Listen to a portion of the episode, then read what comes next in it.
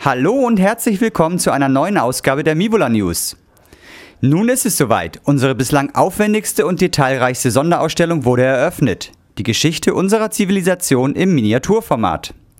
Wie bereits vor einigen Monaten angekündigt, haben wir gemeinsam mit der Landeszentrale für politische Bildung Hamburg eine Ausstellung entwickelt, die Geschichte erlebbar macht. In 7000 Arbeitsstunden sind acht Dioramen entstanden, die über 6000 Jahre mitteleuropäische Geschichte abbilden.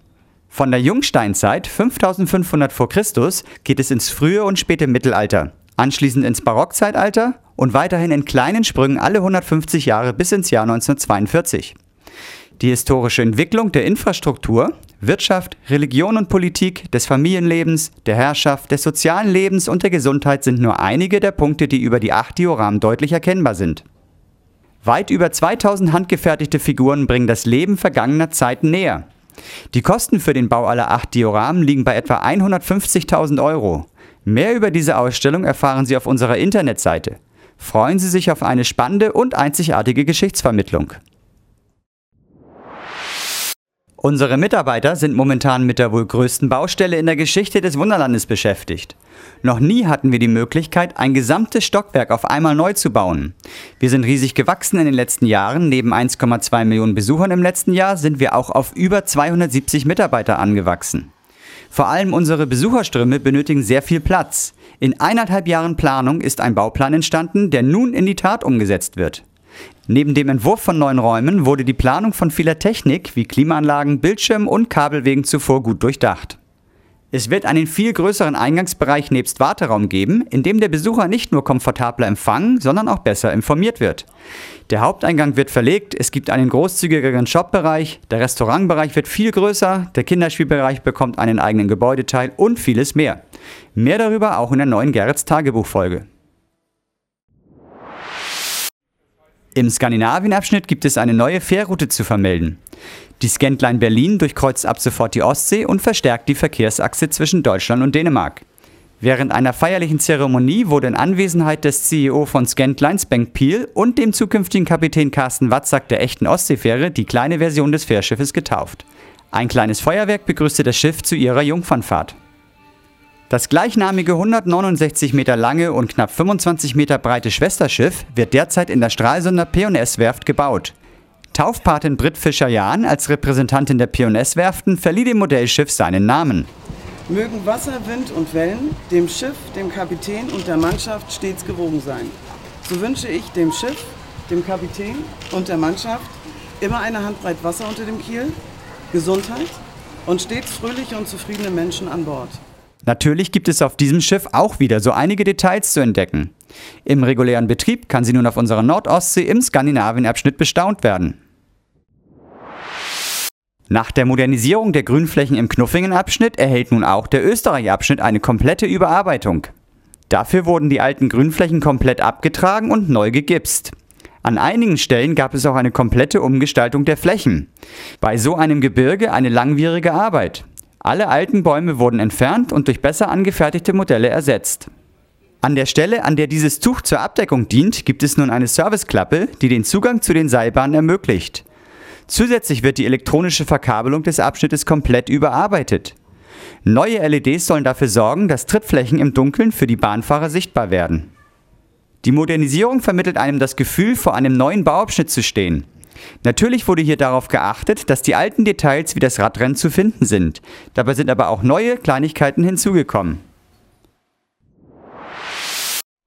Nicht nur in Österreich ist man derzeit mit Modernisierungen beschäftigt, sondern auch in allen anderen Abschnitten. In Skandinavien werden zurzeit ein paar Modelle ausgetauscht, die nicht wirklich in das Umfeld passen oder renovierungsbedürftig sind, wie zum Beispiel dieses Gebäude. Ein richtiges Highlight ist die neue Eismeerkathedrale.